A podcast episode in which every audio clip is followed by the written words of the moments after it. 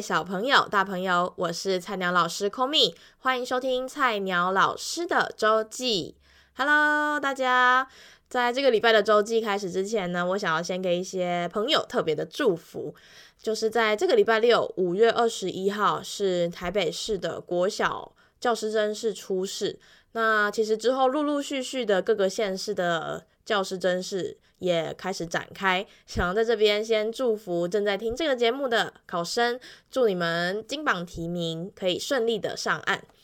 好，那就直接进入这个礼拜的周记。首先，这个礼拜呢，我真的是遇到了非常多在线上教学啊，或者是混成教学的状况。那其实，在这个礼拜的前几天，我都觉得，哎，好像因为一次一次的这样子的经验，我都觉得，嗯，慢慢的好像有点抓到的那个步调了。结果，哎，话真的是不要说太满。在礼拜五的时候，我就第一次的接触到了三年级全班的线上的上课。哇，我真的是大开眼界，他们完全就是跟其他的孩子是不一样的，状况非常多。我一下子听到小朋友说：“老师，那个我打字，可是打我找不到可以改注音的地方。” 我也是想说，哎，不就是按一个 Shift 吗？就是连其他小朋友都甚至要开麦，就是开麦就跟这个小朋友说：“那个你按 Shift 就好啦。”这样子。然后那个小孩就说：“哎，可是我这个不一样，我这个这边没办法改。”然后我就说：“哦，好好，那不然你等一下你开麦克风回答也可以这样子。”我就觉得哇，实在是。状况层出不穷啊，然后一下子呢，我又听到小朋友，就是平常我是请他们关掉麦克风的嘛，因为不然会很多不同的声音。那突然我就听到，诶，怎么会有一个就是后背景音有一些妈妈在后面大叫的声音？我说，诶，哪一个孩子按到了麦克风这样子？要不然就是呢，呃，有时候呢，他们有些孩子会开这个这个。录影镜镜头的前面的录影镜头，结果我就看到后面有一些弟弟妹妹在后面这样探头探脑这样子，然后三年级的孩子只能说他们真的是参与度非常高，就是非常的喜欢就举手，然后一点点小事他们都会想要就是跟你报告，比如说老师那个这个是我我我其实没有带课本，那该怎么办什么的，我说 OK 没问题，我会分享这个电子书的画面等等，就是很多小事情他们就会。都想要举手或是按麦克风来跟你对话，然后我也觉得非常的有趣啊，这个经验这样子。我觉得现在这个疫情的状况，这种呃线上课或者是混成教学的这种情况，应该会越来越算是嗯，算是一个常态，或是我们未来要面对的一个趋势。那只能说就是。一次一次 用经验累积，就是告诉自己说，其实，嗯，不同的年龄层，即使高年级、低年级，都会有非常多不一样的状况。所以我这一次也算是学到了蛮多的。那希望之后如果好，先敲敲木头，不幸的又要再遇到这种状况的话，可以越来越有经验。好，那接下来下一个想要跟大家分享的是我在生活中遇到让我觉得蛮呃印象深刻的事情。呃，这个礼拜因为一些家里的事情，我必须陪家人到邮局。我连续两天都有到邮局。那第一天呢，我陪家人去的时候，我就有注意到一个呃路人阿姨，一个阿姨她在跟一位邮局的行员讲话，有点其实他们感觉是已经处理完事情，有点点聊天的感觉。因为其实旁边也没有其他的人在等待，所以他就稍微的跟这个行员感觉是有点熟悉了。那跟他聊天。那我就无意间在我在填写资料的时候，我就听到了那个阿姨在最后的时候，她就跟那个邮局的行员说：“哎，呃，一个那个行员是一位小姐，她就说啊，真的很谢谢你，每次遇到你，你都好有耐心，让我觉得就是很每次被你服务到，我都觉得很开心这样子。那当然，那位行员小姐也都就是非常开心的接受这个 赞美，然后说谢谢你啊什么的。”那其实当时我听到这个阿姨她在赞美这个行员的时候，我其实内心蛮震撼的，因为我已经我不知道你们会不会有这样的感觉，我很少在真实现实的生活中听到人们就是愿意去主动赞美别人，尤其是大家现在是大人，可能小孩子的时候还比较就是会，比如说接受到呃父母老师的赞美，或者是大人会比较对于小孩会比较会赞美他们，但是。呃，大人跟大人之间，我其实非常非常少听到这样子的呃对话，所以我其实觉得，哎，嗯，真的是一件很美好的事情。就听到这样，其实旁边听到的人，或是当就当事人一定是心情非常好。那后来隔天，我也就是又刚好我们隔天又需要去邮局，那我就刚好被这个行员邮局的行员来服务到了，那我也就。真实的感受到，他的确真的是一个很有耐心。那在处理事情的时候，他也会说啊，哎，真的是还好你有给我看这个资料，不然你这边可能有填错或是什么。他会就是很亲切的态度这样子，我就觉得嗯，这个工作态度真的是很让人呃喜欢跟嗯觉得很舒服的。那同时我也觉得这个。路人阿姨她赞美别人非常非常的有技巧，因为她并不是只是赞单纯的去赞美一个结果，比如说哦，我真的很喜欢你的服务，或者是诶，要他就说诶，你真的很棒诶，或者是诶，你态度真的很好，就是她不是这样，她甚至非常明确的给出一个事情，比如说她说诶，你真的很有耐心，类似这样子，就是很很愿意就是帮别人那。我每次被你服务到，我的太我的感觉，他也讲出了他自己的感觉，所以这个其实在呃以前在大学的时候上一些这种教育心理学等等的老师们也会跟我们说，当你在赞美小朋友的时候，不要用那种比如说哈你好棒，嗯，就是我很这个你做的很好，类似这种比较呃表面上面的赞美，尽量是可以用具体的事迹，比如说。你们这一段课文念得非常好听，然后声音也很大，老师听了觉得很开心，或者是老师觉得我我觉得你们做的怎么样，也要占用我讯息这样等等的，就让我回想到这些就之前学过的事情。对，我就觉得人们愿意在生活中赞美彼此是一件非常非常非常美好的事情。对，那那个这就是我这个礼拜在生活上所遇到的一个小小的嗯。事情，对，那接下来想要跟大家分享的是，其实到呃这一周，呃，我回宜兰跟我阿公阿妈住也满一年了。在去年的五月的时候，也是因为呃疫情的关系，所以呃我们就回来，我跟我妹妹就有回宜兰住。当时我跟我妹都是在备考的状态，我是因为要考教检，我妹要考呃职考，那我们两个就在五月的时候回来宜兰。那后来我是在，呃，后来疫情有比较趋缓的时候，大概在呃七八月有稍微回到台北一阵子。那后来在九月的时候，我因为诶八月底的时候，我要因为要实习半年实习，我又回来宜兰了。那所以这样子其实差不多是一年的时间。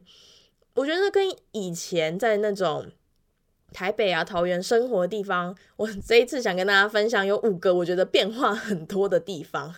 对，就是跟不管是跟老人家住，或者是呃在宜兰这种可能并不是那么都市化的地方，有一些我觉得变化蛮大的几个小心得，想跟大家分享一些有趣的地方。第一个是，呵呵，我现在非常的清楚农历今天是几月几号。呃，一方面是因为我阿公是这种传统的，算是道教嘛，就是拿香拜拜的这一种宗教，所以在初一十五的时候，他们都会拜拜。那所以拜拜的时候，就势必得准备一些东西。如果普通一点，就是水果；那不然再更慎重一点，可能就会有一些呃鸡山，就是鸡肉啊等等的那一种的一种东西。所以当初一十五的时候，感觉到我阿公阿妈开始忙碌的时候，我就会说啊，农历的一初一十五到了。而且有个非常有趣的，你们知道今年已经呃，在这个月已经是第三个月，农历跟国历的日期是一样的吗？我记得第一个月是就是国历的二月，跟农历的一月是就是农历的一月一号是国历的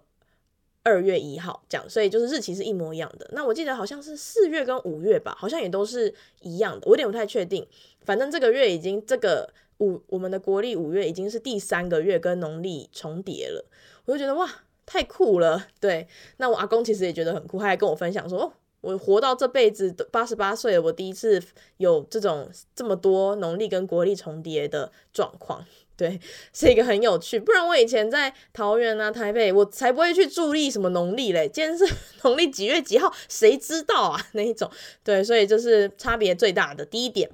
那第二点呢，延续刚刚说到的拜拜的这个部分，呃，因为我阿公阿嬷就是有拜拜，他们会特别又去买一些水果。那这个第二点就是在宜兰真的，呃，水果吃的很多。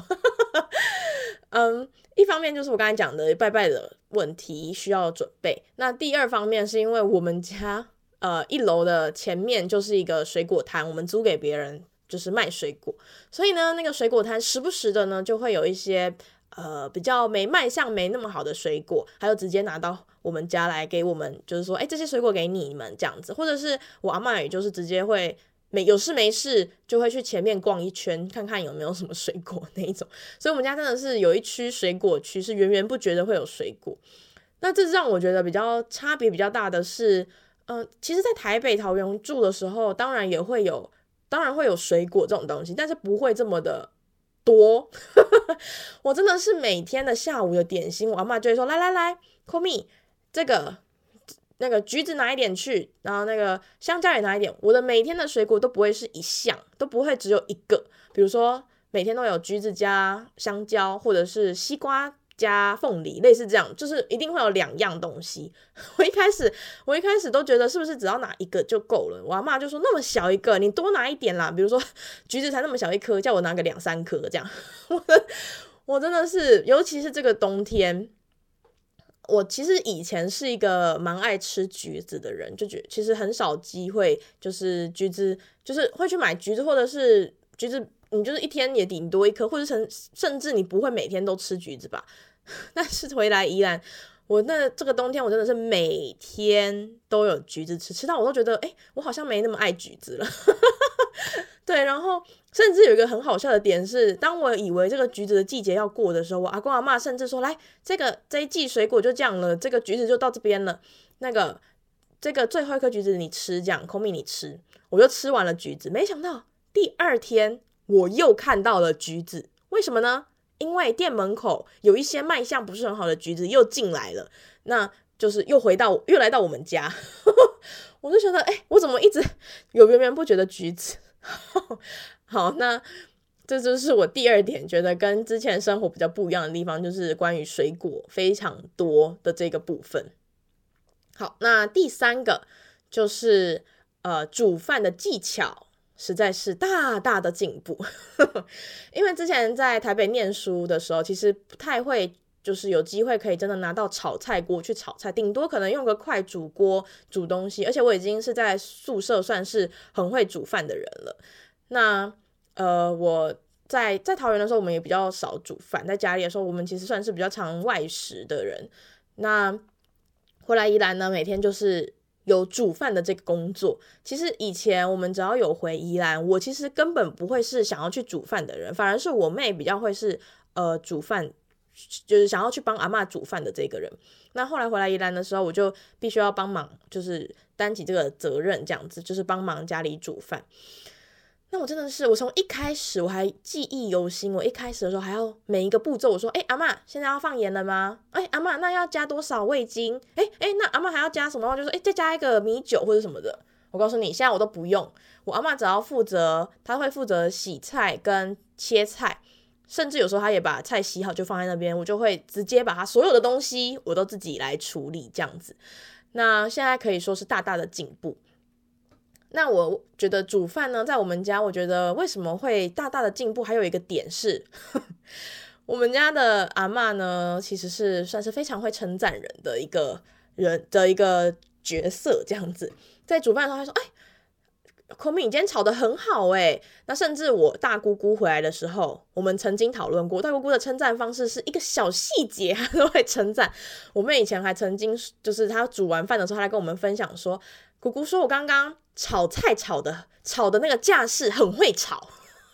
我想说很会长，他说，诶，这个盐巴很会加，就是一个小小小小小的步骤，我们家的人都会把它放大来称赞，就是。我真的觉得是一件很值得开心的事，也是让我们可以增加这种成就感的方式。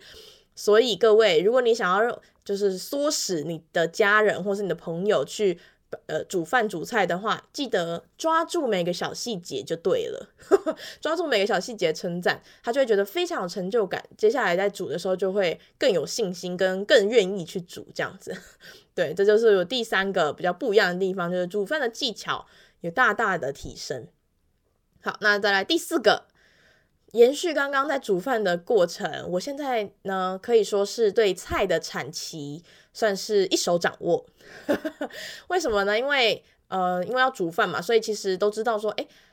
比如说前阵子在冬天的时候，可能是某一种芥菜的产期，所以我们每天都会看到芥菜。那最近呢，可能开始空心菜啊、地瓜叶出来了，我就觉得，哎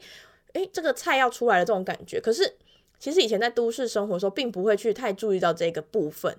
嗯、呃，不仅是因为我们家比较少煮菜，第二个也是，就是感觉好像去超市看到什么菜就买，也不太会去注意说，诶，最近好像没有什么，或者最近有什么，不太会去注意这一些。可是回来的时候，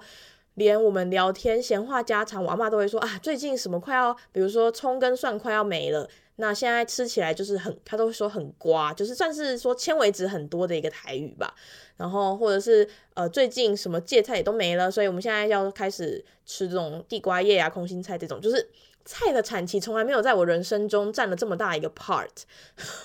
从来以前不会去关心的事，现在我真的是都知道说，哎，这个季节会有什么，那个季节会有什么，我真的是可以说是一手掌握的，很蛮了解的这样。好，那再来最后一个点，就是我的台语变得有比较，应该也不是说变得比较会讲，应该是说，嗯，日常生活中会不经意的开始冒出台语。一来，其实我阿公阿妈是会讲国语的，但我有发现，跟他们用台语对话的话，他们的应该要怎么解释？就是他们的脑回路会比较直接，就是他们可以直接回应你。可是，在国语的话，他们感觉还需要大脑，还需要运转一下下，才会用国语回回应我的话，这样子。对，所以我在回来宜兰的时候，大部分能够用台语，我就会用台语。那如果那个台语我不清楚的话，我就会用国语这样子。对，那。我其实自己都没有发现，我自然而然的在生活中就开始会用台语来说说话。我妹前阵子就是回来回宜兰的时候，我我就是很自然的在跟我阿嬷讲话。我妹就说：“哎、你现在台语变这么练邓，就是很会讲的感觉。”我自己也吓到说：“哎、我刚才有讲台语吗？” 就是我自己都没发现。其实我觉得这是一件蛮好的事情啦，就是可以跟老人家更直接的沟通。那我其实也有发现，宜兰的小朋友也会比较容易在。不知不觉中会有台语的呃讲话出，就直接会讲台语。比如说，我记得我之前在半年实习的时候，呃，老师讲了一个说：“哎，你们有没有看过骑楼？”那就有一个很活泼的小男孩，他就说：“呜啊！” 就就直接用台语这样子很自然，而且就是一种嗯有啊，然后就是很自然的讲说呜啊，就有看过啊这样的感觉。我觉得哇，怎么这么？其实当下蛮震惊，想说哎，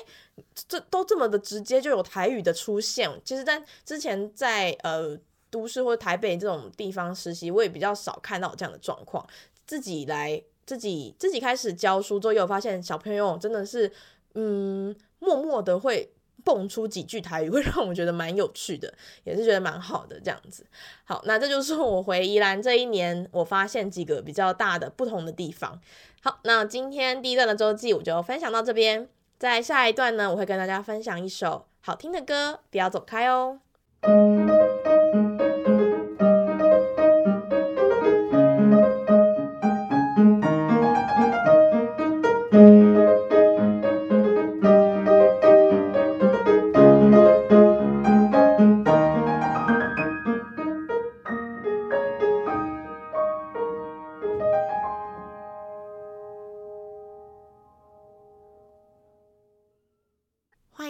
第二段的周记，你喜欢你自己吗？会不会有时候，其实你做的决定或是说的话，是因为想要让别人认同，或者是不想让别人失望而做的呢？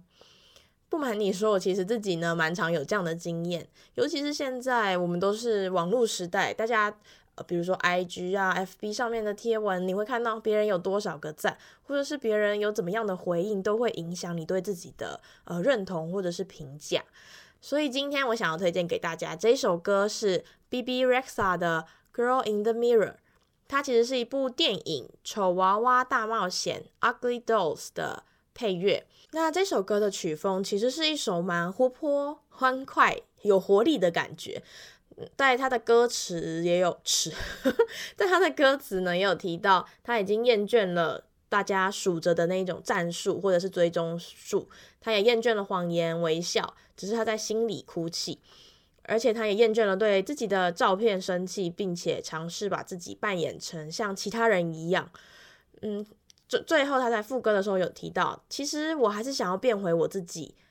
那个 girl in the mirror，在镜子中的女孩。其实这段歌我听歌词我听了很有感触，就是最后我们大家其实都还是想要变回那个最初的自己，不管这些外在的别人的呃喜欢或是别人的认同，我觉得其实做自己是嗯最舒服，同时也是最需要勇气的。那这这个这一段呢，我其实副歌我也有唱了一小段，在这边分享给大家。I wanna be like, look like the girl in the mirror. Wanna act like, dance like no one's watching her. I could try to be just like you, but I wanna be like me, the girl in the mirror. 在第一次这种在周记唱一段副歌给大家听，还是难免有一点紧张啊。好，希望你们会喜欢。那在最后，想跟大家分享奥地利的心理学家呃阿德勒所说的：“老是寻求认同，在意他人的评价，到最后我们过的就是别人的人生。”这段话我自己听了蛮有感触的，所以也分享给你们。好，那今天的周记就到这里结束喽。如果喜欢我的节目，记得到 Apple Podcast 留下五星评论，你还要记得分享给你身边的人哦。